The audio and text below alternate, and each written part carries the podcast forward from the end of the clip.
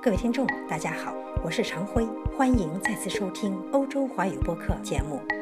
不久前，中国网刊登了题为《时代空心病与焦虑经济学》的文章，文章内容为徐凯文先生的演讲。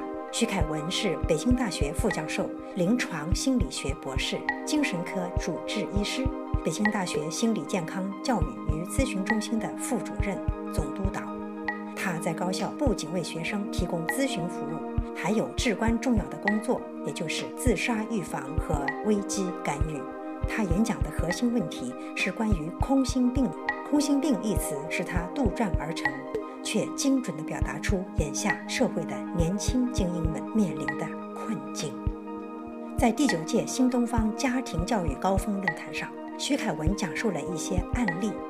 他说：“我见过非常优秀的孩子。我要说的是，现在所有说的学生在大学都是特别好、特别优秀的学生。”有一个理工科的优秀博士生，在博士二年级的时候完成了研究，达到了博士水平。这是他导师告诉我的。他屡次三番尝试着放弃自己的生命，两次住院，用了所有的药物，所有电抽搐的治疗方式。出院的时候，我问他现在情况如何，他说精神科的医生很幼稚，很可笑。我表现开心了一点，他们就以为我抑郁症好了。我要讲的是，它不是普通的抑郁症，是非常严重的新情况。我把它叫做空心病。我不认为只是学生空心了，而是整个社会空心了，才有这样的结果。我们经常说这样一句话：如果孩子出了问题，大概家庭和老师都有问题，孩子本身是不会有问题的。这是我的来访者，我得到他们的许可。他们将亲身感受写出来告诉我。有个高考状元说，他感觉自己在一个四分五裂的小岛上，不知道自己在干什么，要得到什么样的东西，时不时感觉到恐惧。十九年来，他从来没有为自己活过，也从来没有活过，所以他会轻易的放弃自己的生命。还有一位同学告诉我，学习好、工作好是基本要求，如果学习好、工作不够好。我就活不下去了，但也不是说因为学习好、工作好了我就开心了。我不知道为什么要活着，我总是对自己不满足，总是想各方面做得更好，但是这样的人生好像没有头。什么是空心病？空心病看起来像是抑郁症，情绪低落、兴趣减退、快感缺乏。如果到精神科医院的话，一定会被诊断为抑郁症。问题是，所有的药物都无效。徐教授说：“作为精神科医生，我们有个拿手的杀手锏，就是任何抑郁症患者，如果用电抽搐治疗，他都可以在短时间内迅速恢复。但是，电抽搐治疗对空心病没用。空心病患者有强烈的孤独感和无意义感，他们从小都是最好的学生，最乖的学生。”他们也特别需要得到别人的称许，但是他们有强烈的自杀意念，不是想自杀，他们只是不知道为什么要活下去，活着的价值和意义是什么，所以他们会用比较温和的方式，当然也是给我们机会把他们救回来。核心的问题是缺乏支撑其意义感和存在感的价值观。有几位学生告诉我，我不知道我为什么要学习，我不知道。为什么要活着？我现在活着只是按别人的逻辑活下来而已。其中最极端的就是放弃自己。所以，我们回到一个非常终极的问题：人为什么要活着？人生的意义是什么？对于我们来说，最重要的东西是什么？他们这种情况并不是刚刚产生的。他们会告诉我：“我从初中的时候就有这样的疑惑了，直到现在。”我才做了决定，要结束自己的生命。传统的西方的药物治疗、心理治疗对他们都没有效果。徐教授说，对于一个危机干预者和一个心理咨询师来说，他们也面临着从未有过的挑战，同样要面对同一个问题，就是人生的意义和价值是什么。他问：我们内心当中有了吗？如果我们都没有，怎么能给他们？中国人精神障碍是怎么变得那么糟糕的？实际上，我们并不是得了什么生物性疾病，像精神分裂症那样的发病率始终是保持不变的。在过去三十年当中，什么东西变大了？是焦虑和抑郁，焦虑症和抑郁症。我们可以看一下这个数据：焦虑症的发病率，上世纪八十年代大概一到二的样子，现在是百分之十三。我用的数据都是世界卫生组织发表在最高等级医学刊物上全国流行病院调查的数据。目前，至少每一百个中国人当中有十三个是焦虑症患者。还有一个更糟糕的情况是抑郁症障碍发病率。我做了二十年精神科医生，我刚做精神科医生的时候，中国人精神障碍抑郁症发病率是百分之零点零五，现在是百分之六。十二年的时间增加了一百二十倍，这是个爆炸式的增长。我觉得这里面有非常荒唐的事情。过去三十年是中国经济高速发展的三十年，我们这样焦虑、抑郁的发病率也高速发展。发生了什么呢？数据显示，美国人比我们更抑郁，他们的抑郁症发病率是百分之九点五。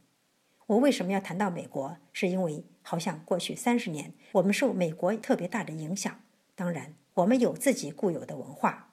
我们来看看现在的教育。对不起，我接下来要说的话可能会得罪各位。我们的教育是在帮助孩子成长，还是在毁掉一代孩子？大约从二零零零年开始，每当寒暑假的时候，大量的学生会来住精神病院。他们网络成瘾、焦虑、强迫，他们和父母关系出现了严重的破裂问题。父母有勇气把孩子送到精神病院去，可见真的没有办法收拾了。我们的处理问题方式是什么呢？把他们送到网瘾学校，让他们接受电击的惩罚，这是教育吗？这是推卸责任。本身父母和教育是问题的根源，我们不看到自己的根源，只看到他躲到网吧去打游戏。他为什么要躲到网吧去打游戏？是因为教育上的失败。我们教育的最大成就似乎就是学生做试卷。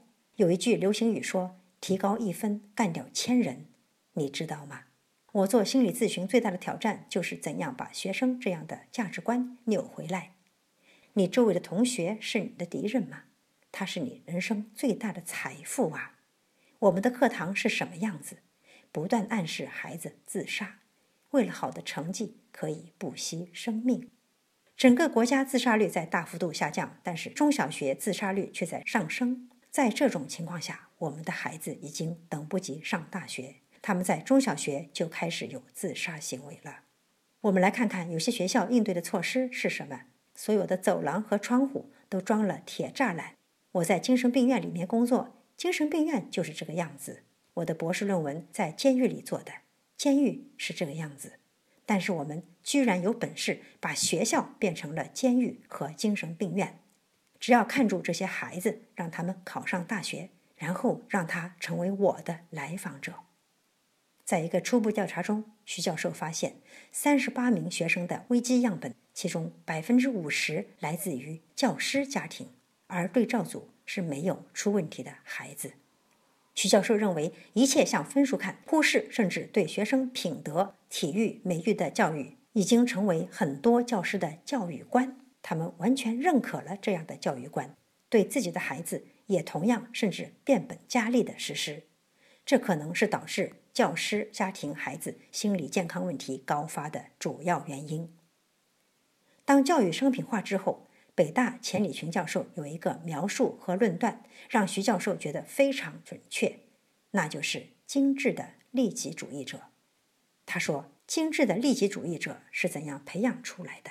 如果让我回答这个问题，我想说的是，我们这些家长和老师都是精致利己主义者。他们向我们学习，我们为了一个好的科研成果，有时候会数据作假。我们为了能够挣到钱。可以放弃我们自己的道德伦理底线。我们作为一个医生，可以收红包拿回扣。有些教师上课不讲知识点，下班时在辅导班里讲。教育究竟是为了什么？学校究竟是为了什么？大学究竟是为什么？我先引用一下北京大学校长林建华在新上任的时候做的演讲，他对此做了一个回答。他说：“北京大学能够为国家和民族的发展。”贡献一些什么样的力量？国家和民族需要北大做什么？这就是北大的使命。他讲完这句话之后，全场八百多人掌声雷动。但是我们好像早就抛弃这些了。我们认为崇高的东西不值一提。我们需要的现在就是能够挣到钱吗？学生已经不认可了，因为他们不缺钱。这是我们社会的价值观。我们认为能够赚到钱才是人生更大的赢家。曾经有一个学生，他退学的原因就是学习经济管理根本就不是他要想学的。他高考填志愿想学历史的时候，被所有人嘲笑，说脑子进水才会去学历史。后来这个学生尽管经济学得很好，还是要求退学。十一假期，徐教授带着学生去了万安公墓。因为他要和学生一起去找寻生命的意义和价值，他们在公墓当中看到了一个很独特的衣冠冢，这上面是一个老师，叫一泉。一泉老师一九七零年在文革的时候含冤去世，他没有子女。十九年之后，他的学生为他在公墓买了墓地，写了这样的悼词：四十年来循循诱导，陶铸群伦，悉心教职，始终如一。无辜蒙难，备受凌辱。老师一生坦荡清白，了无点污，待人诚恳，处事方正，默默奉身教育事业，终生热爱教师生涯。其情操，其志趣，足堪惊人楷范。徐教授谈到他跟那些空心病的学生交流的时候，发现他们找不到自己的原因，是他们父母和老师没有让他们看到一个人怎么样有尊严、有价值。有意义的活着，徐教授说：“这个大概是根本原因。”我想问大家，也问我自己：我们尊重自己吗？我们尊重自己的职业吗？